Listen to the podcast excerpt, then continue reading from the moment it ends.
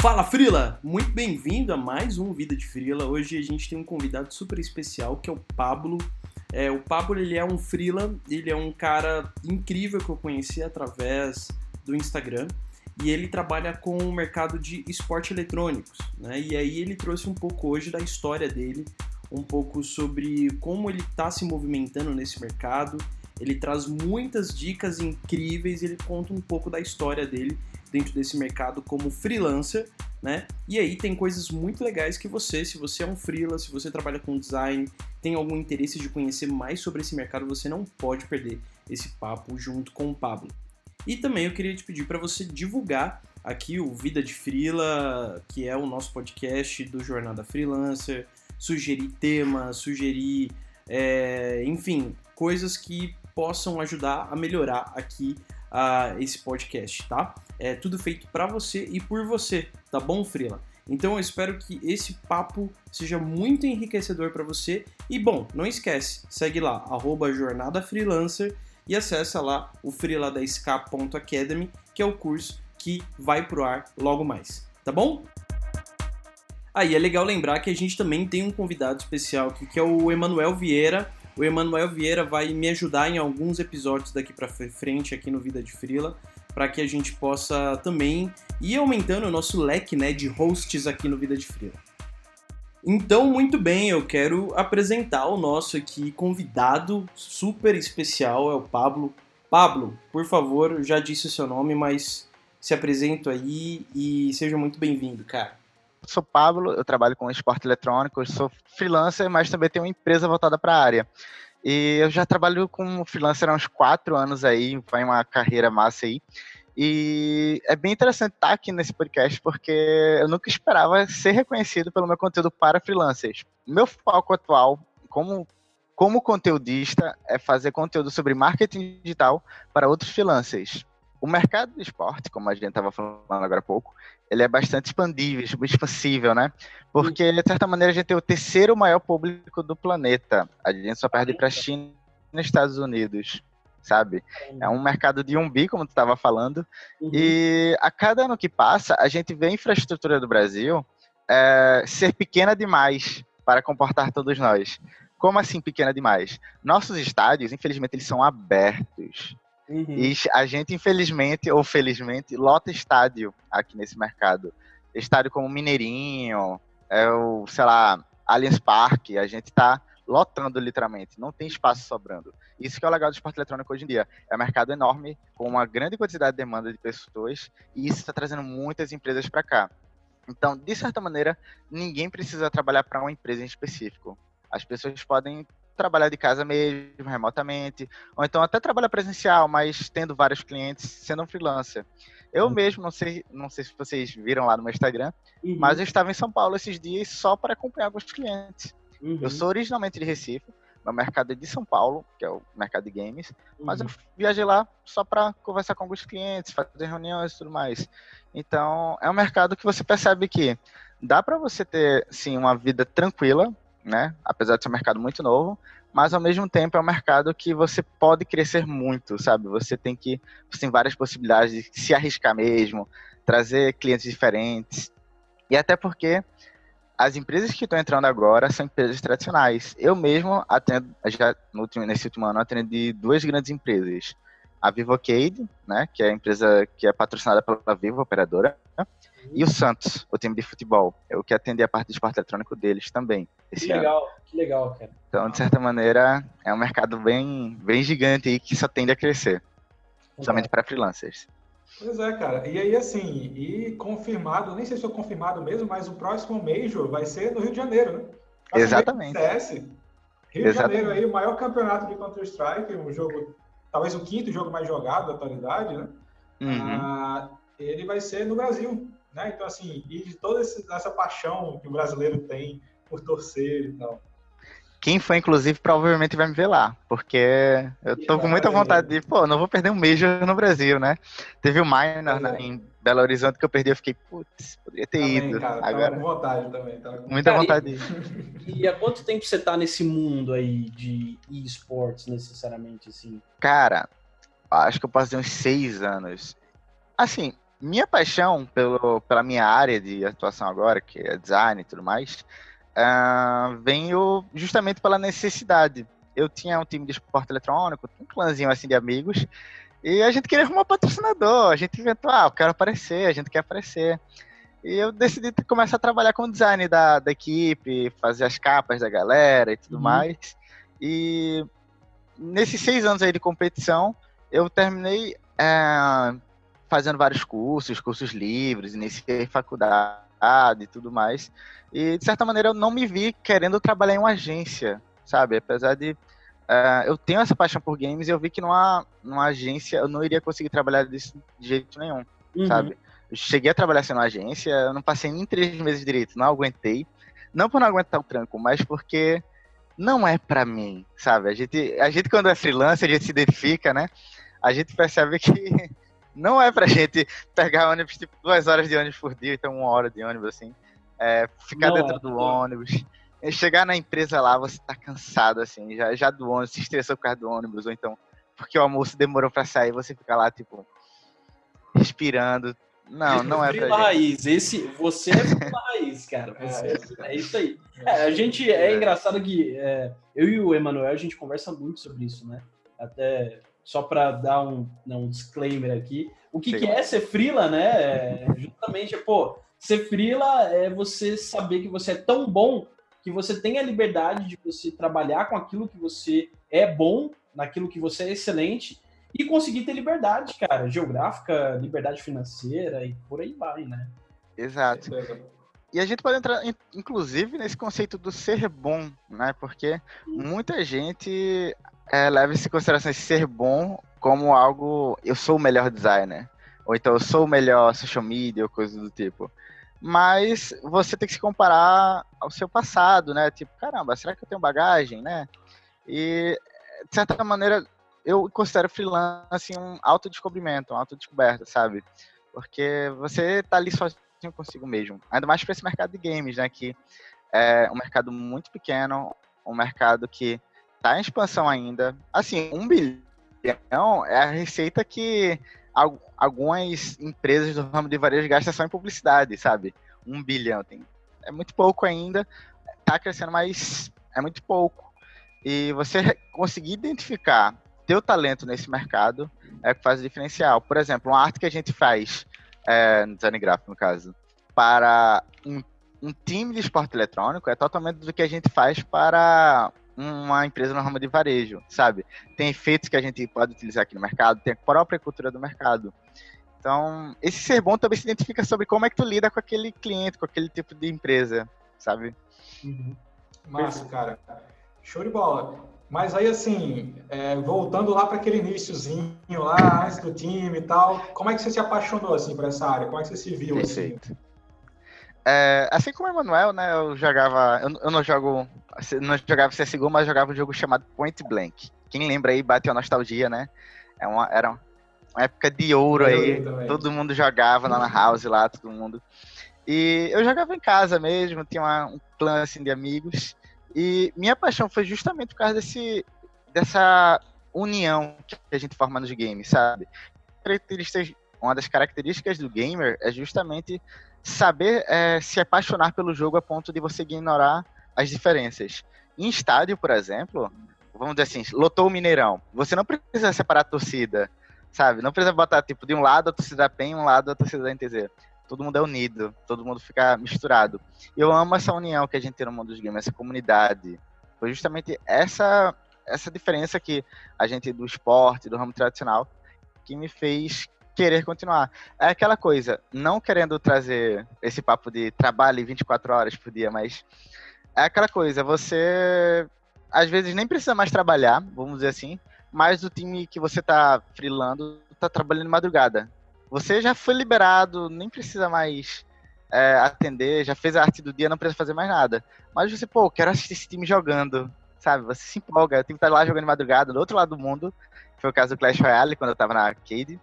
Eu preparei todas as artes, deixei prontas durante o dia e disse, ah, vou dormir. Só que eu, não, pera, deixa eu ver a stream começa antes, sabe? A transmissão começando.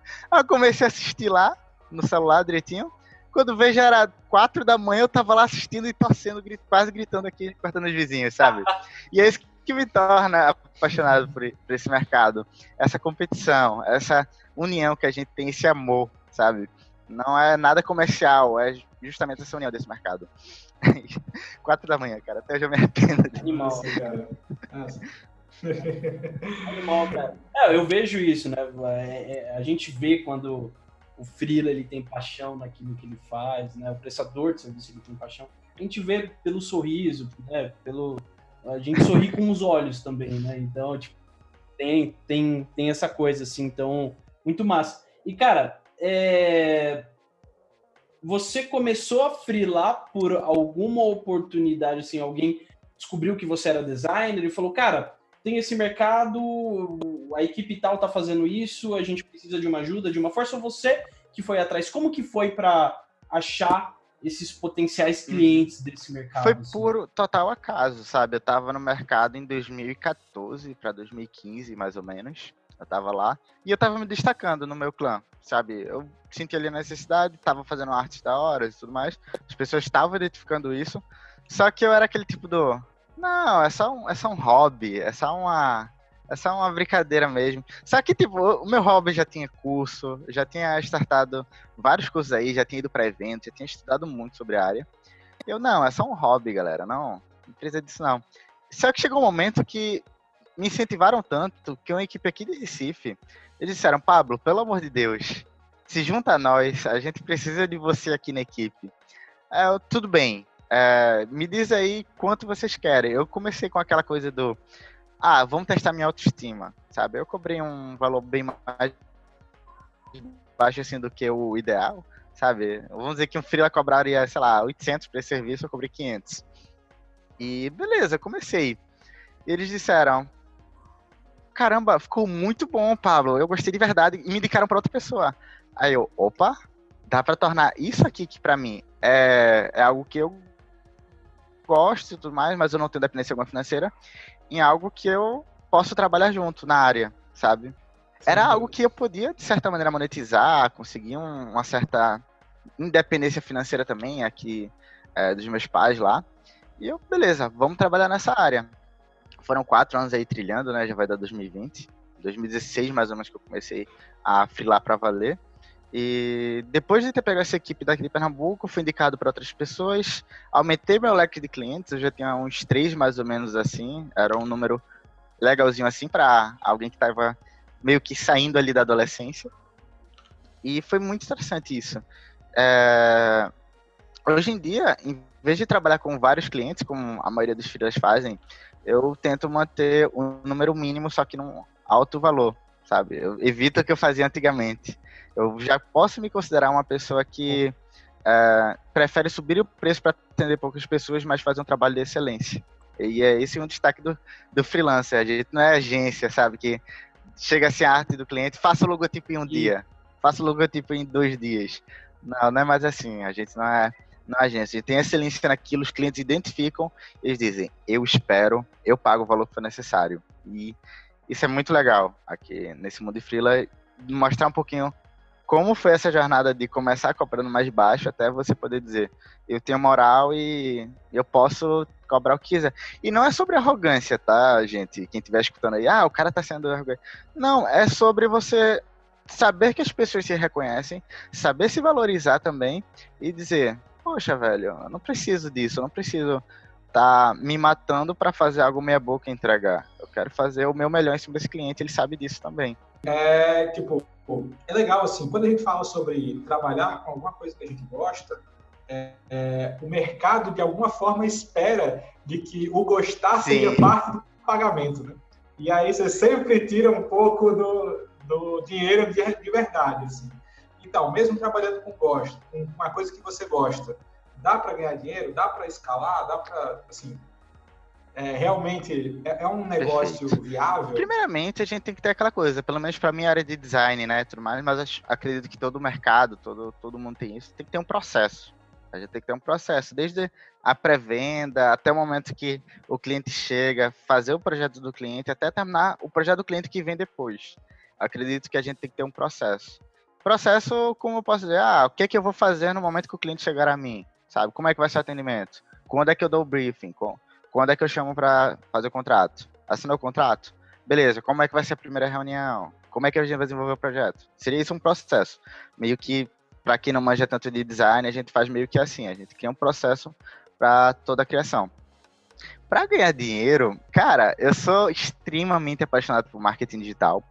É, eu não considero, não me considero um profissional de marketing digital, mas é um hobby e que eu trouxe para o mercado de design, sabe? Eu trouxe para me promover lá. E uma das coisas que eu aprendi é cada mercado tem seu canal, seu canal de comunicação. Foi uma das coisas que eu aprendi. E uma coisa que é muito clara é que o canal de comunicação do, dos games e esportes eletrônicos é o Twitter, sabe? Não tem outra. Se você quer acompanhar a MIBR jogando, se você quer acompanhar a PEN ou algum outro time jogando, é Twitter, não tem outra, sabe? E a partir dessa perspectiva de que eu percebi que dá para fazer é, dinheiro com design, eu comecei a investir em marketing pessoal. Aí criei um Twitter, fiz um LinkedIn, mesmo que eu seja muito fraco no LinkedIn, eu não sei escrever aqueles textos bonitinhos, sabe, que a galera faz, mas eu entendi que há uma necessidade de estar lá no LinkedIn e vários outros canais, Facebook, Instagram, sabe? E a partir dessa perspectiva do eu tenho que estar na internet, tenho que estar presente, eu comecei a me divulgar, falar sobre design, falar sobre clientes. Isso aumentou meu networking. As pessoas começaram a me notar lá no Twitter, principalmente no Twitter. E eu comecei a fazer várias amizades com empresários, com outros profissionais da área, com entusiastas da área, torcedores, que inclusive me indicam para o streamer favorito deles. Streamer, para quem não sabe, são pessoas que é, jogam ao vivo, né? Fazem gameplay lá ao vivo em alguma plataforma, para as pessoas assistirem e interagirem juntos. E é muito interessante essa parte do se autopromover, da autopromoção, né? Porque muita gente, quando entra como freelancer, não observa que isso é tão importante. É aquela coisa, toda empresa, a gente mesmo como freelancer, muitas vezes trabalha com design, marketing, né? E uh, a gente vê nosso cliente dizendo, não tô com dinheiro para investir em marketing. Você diz, infelizmente você vai falir, né? Às vezes a gente diz isso, não tô com dinheiro para investir em design você vai falir. Só que a gente não percebe que isso também acontece com a gente, né? A gente tem que se promover. Se a gente não se promove, o cara. A gente mesmo para acontecer o que a gente diz pro nosso cliente. Que é o de dar tudo errado e terminar no cliente. É, é muito legal isso que você pontuou de você achou os canais, né? Que você deveria se posicionar, porque eram os canais que o seu perfil de cliente ideal estava. Eu costumo, eu bato muito isso, assim, uh, com a galera que eu mentoro, ou lá no Jornada mesmo, acho que você já viu, já acompanhou algumas vezes, eu falando, cara, primeira coisa, você precisa ser visto, não tem jeito, Frila precisa. Quem não é visto, infelizmente, eu, eu, eu acho ruim essa máxima valer, é. mas infelizmente é isso, né? Quem não é visto não é lembrado, né? Não tem jeito, é a máxima. E, mas aí que entra o ponto. Eu acho muito legal você pontuar, cara, você fez uma pesquisa, você identificou que, meu, a maioria do teu perfil ideal de cliente, as pessoas que você queria se relacionar, criar networking para você conseguir escalar a tua jornada freelancer, uhum. cara, era o Twitter, era o Instagram, o LinkedIn que você pontuou aí, cara, eu não sei se o LinkedIn é o lugar para achar cliente ideal, mas talvez o LinkedIn seja o lugar para você mostrar para as pessoas que você é autoridade nesse assunto. É porque lá a galera tá muito falando sobre corporativo, é. né? Sobre de empresa e etc e tal. Mas o LinkedIn ele incentiva muito as pessoas que chegam com conteúdos trazendo novas perspectivas de um mercado diferente, de um mercado que está né, tá emergindo, né? Então, isso pode ser interessante para posicionamento, cara. Assim, até a dica que eu dou assim quando você fala de LinkedIn, mas eu acho que você está no caminho certo, total, porque você identificou que a galera certa para você trocar ideia e para conseguir consumir o teu serviço tá no Twitter, né? E, e, é muito louco que o Twitter ele virou de um tempo para cá essa experiência pois é. estendida, é. né? A gente a TV usa muito o Twitter para promover uma experiência estendida ao telespectador. E a gente vê isso acontecendo com os games também, com os youtubers e etc. Né? Então tem aquele conteúdo que é postado, aquela live acontecendo, E além do chat na live, tem o, o, o movimento no Twitter, a, a interação no Twitter, né? Então é legal que virou essa, essa experiência perfeito, estendida. Perfeito. Isso é massa, cara. E assim, muito legal também, pontuando aqui pro, pro do Felipe, porque você trabalha com, com marketing também, assim, é, você falou que foca um pouco mais em design e tal, que o marketing tem entrado muito para você, mas claro que isso influencia também toda a estratégia, como você faz as suas peças e tal. Isso é muito legal porque quando você é, interage com alguns clientes assim que ainda não tem uma certa maturidade de design, de importância de design e tal, aí o cara vem com a máxima. Quer estar quer tá Instagram, Instagram, Instagram, Instagram. Vira uma máquina assim, um papagaio e só fala Instagram, Instagram. Porque o povo tá no Instagram, o Facebook morreu, eu quero estar no Instagram, eu quero aparecer no Instagram e tal. E assim, e é muito legal assim, você ter esse, esse cuidado, assim, como você teve para você, uh, e faz todo sentido, né? Você tá como o Felipe falou, exatamente onde o, o, o teu cliente, o teu perfil de cliente ideal está. Onde vai, se você focar principalmente no começo, onde você vai colocar mais, é, um menor esforço é. e ter um maior resultado, que é ali é onde tem a demanda. Né? E é incrível como ter essas skills de marketing ajuda, né, nisso, né, de você conseguir entender como pesquisar os canais ideais, como identificar qual é o tipo de comunicação que você tem que ter em cada canal, né? Essas skills que você tem, é, a gente conversa hoje, a gente vê, cara, 99,9% dos freelancers no Brasil não tem essa expertise porque eles não se profissionalizaram. Você é um freela que entendeu que precisava se profissionalizar porque você entendeu Exato. que você freela. Você é uma empresa, de certa maneira, né? Não tem essa de... Não tem essa de alguém, por exemplo, vou dizer que ninguém, sei lá, 5 mil reais no mês, vou gastar todos 5 mil. Não, não existe. Tem que fixar um salário, assim, para uhum. Você é uma empresa normal. E é por isso que eu, fa eu falei já no início, assim, a gente é marca, de certa maneira. Pode ser uma marca pessoal, mas somos marca. Uhum.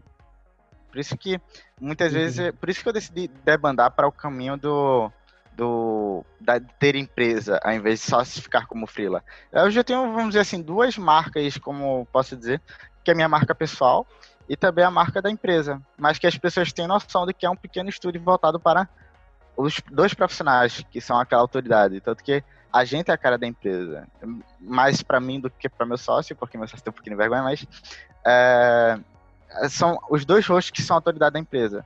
Os dois rostos da empresa são mais, vamos dizer assim, autoridade do que ela mesma. E é por isso que eu uhum. bato tanto essa tecla de se tu também é designer, investe na tua marca, bro. Sabe? Tipo, não tem essa de, de ficar com medo de, de trocar logotipo a cada seis meses. Sensacional. Porque o Manuel, até essa, essa semana, acho que foi a outra semana, né, mano? Você me mandou uhum. lá que, cara, eu preciso investir mais na minha marca pessoal e tal. Eu Sim. também tenho feito isso. É que o meu movimento ele é diferente, ele vem do LinkedIn para fora, né? Eu era muito ativo no LinkedIn Uh, eu prestei serviço para muita startup, para muito scale-up. Então, eu estou saindo desse mundo dessa comunicação B2B para comunicação uhum. B2C, né? Que é basicamente conversar com o freela, né?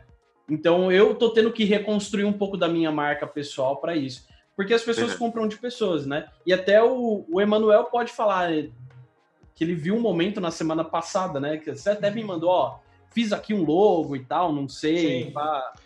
Pois é, cara, assim, é, eu comecei, é, eu comecei muito cedo, assim, tinha, sei lá, 16 anos também, e, assim, comecei a fazer algumas coisas de design e tal, uh, comecei com um pouquinho de social media, muito tempo, não, não há muito tempo, mas, assim, há um tempo atrás, e aí, é, basicamente, eu nunca investi tanto em prospecção ativa, assim, é sempre, os clientes vinham até mim, indicação tal, as coisas foram acontecendo dessa forma.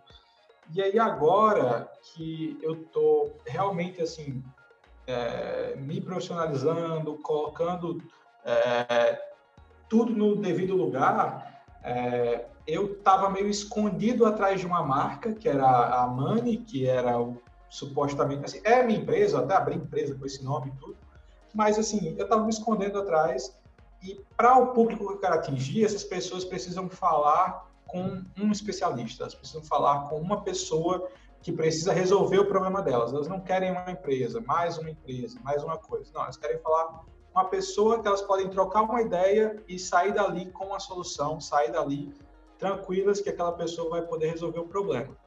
Então, a partir disso é que eu realmente não vou reestruturar o meu site, vou reestruturar outros cases, vou reestruturar toda a forma como eu faço a, as minhas redes sociais e tal, até porque eu mal fazia. Se você entrar no meu perfil lá no, no Instagram, tá lá assim, só com fotinha mais tranquilo, de casamento, de coisa assim, e um postzinho ou dois de conteúdo, mas assim, tô pensando seriamente em excluir aquele Instagram e fazer outro, ou então realmente. Extremista. É, é, não, é porque.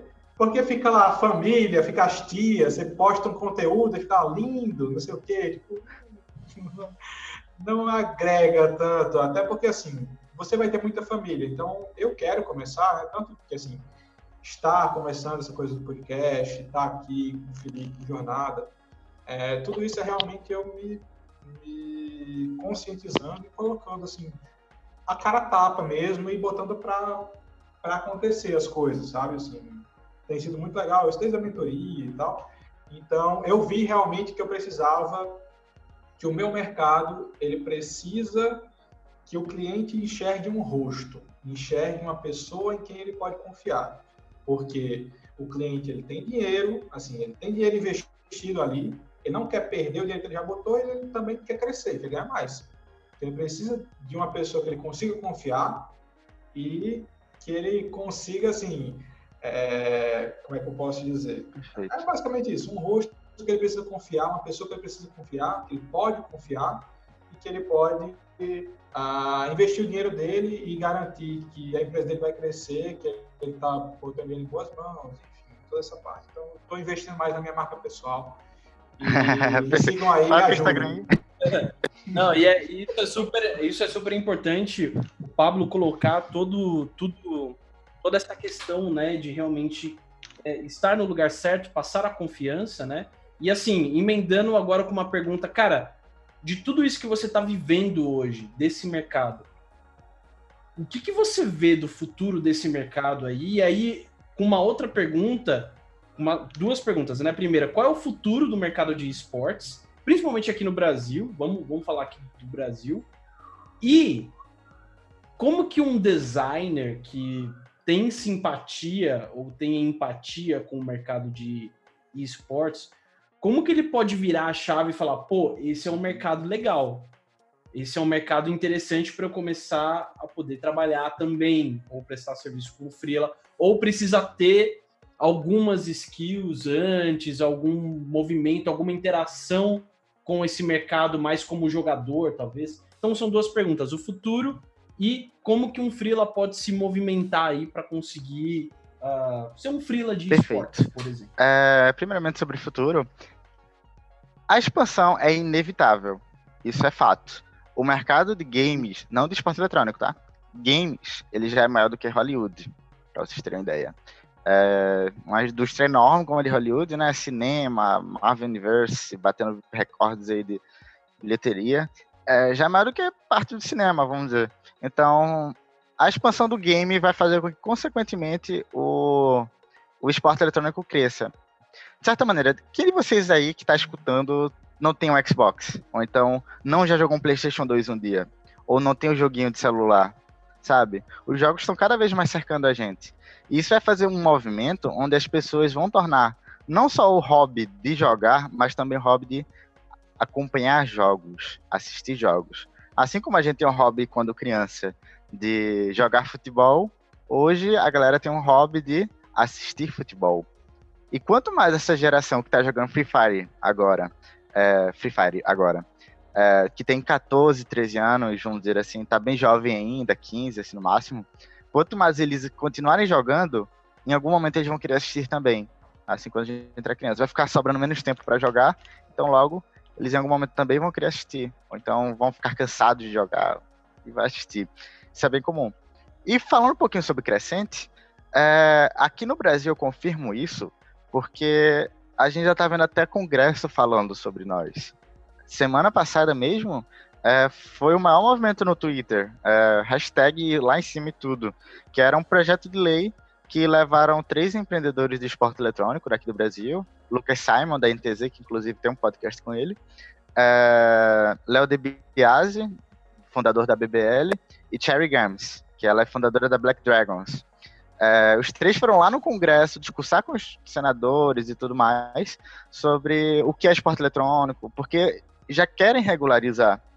É um mercado que está crescendo tanto que a regulação já é inevitável. E o negócio é como fazer uma regulação correta. Eu não estou entrando no, no, espectro político, tá? É só para mostrar quanto essa crescente está ficando gorda, vamos dizer, porque o olho já está se voltando para nós. Uh, inevitável esse crescimento. Quanto mais os games crescem, é, mais essa coisa de as empresas entrarem acontece.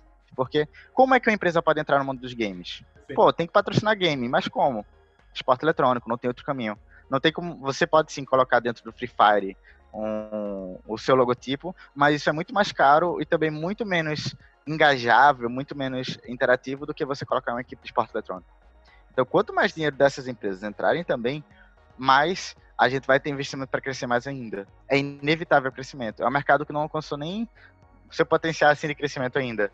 Ele tá, não chegou nem perto do auge. Ele está começando a crescer agora. E já está enorme. Massa, cara. Massa, cara. E se, tem, se o Congresso está de olho é porque tem dinheiro aí, velho. Exatamente. Exatamente. O Congresso.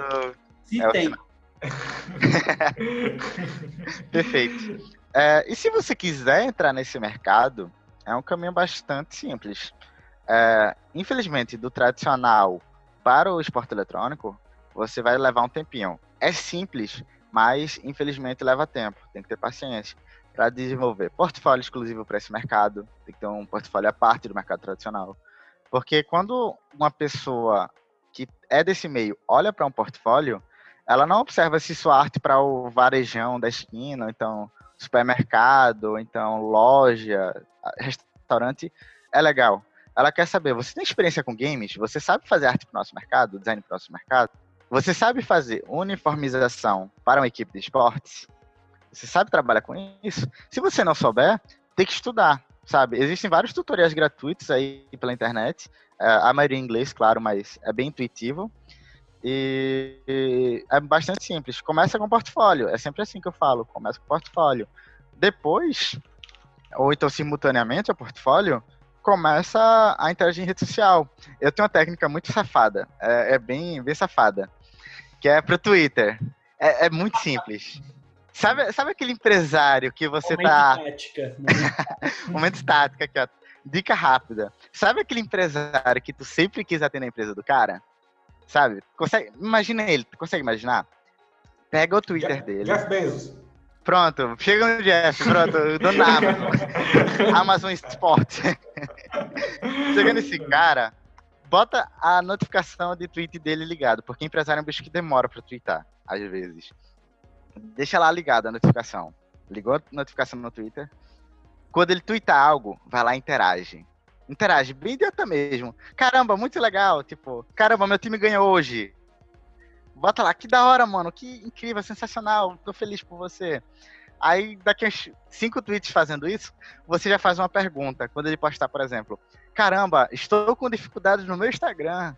Aí você, qual é a tua dificuldade no Instagram? Deixa eu te chamar na DM?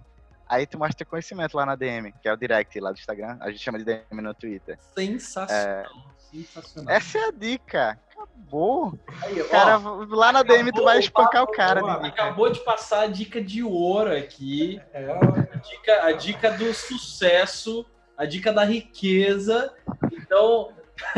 É quase uma pescaria, né? Chegou quase... até este momento do episódio, ouviu. Quem desistiu antes, perdeu. Perdeu, perdeu. Cara, pescaria no Twitter, cara. Essa aí, realmente... Não, eu tô voltando, reativando a minha conta no Twitter aqui agora. agora.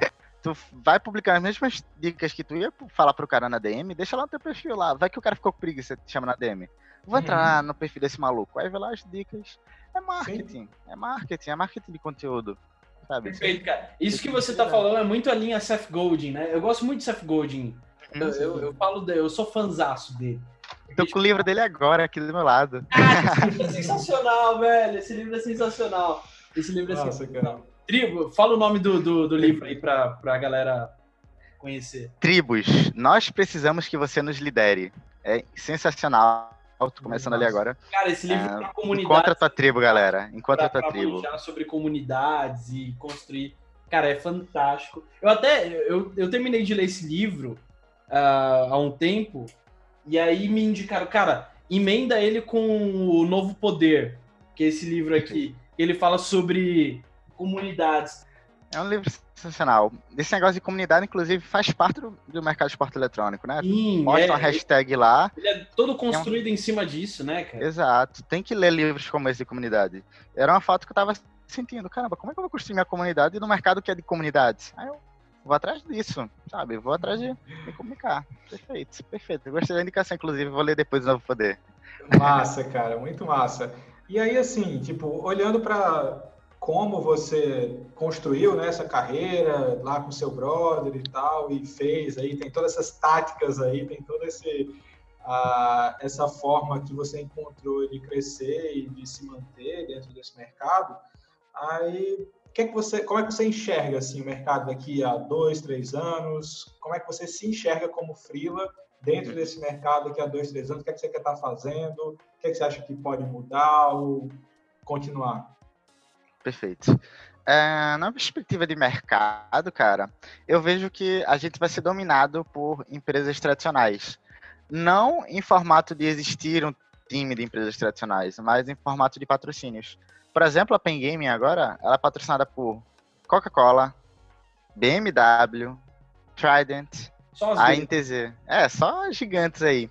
A gente vai pra NTZ, a gente vê Omo, o sabão em polar, a gente vê Shining Box. São grandes empresas aí do mercado é, tradicional que estão começando a olhar com o olho mais. Opa, como é que funciona isso aqui?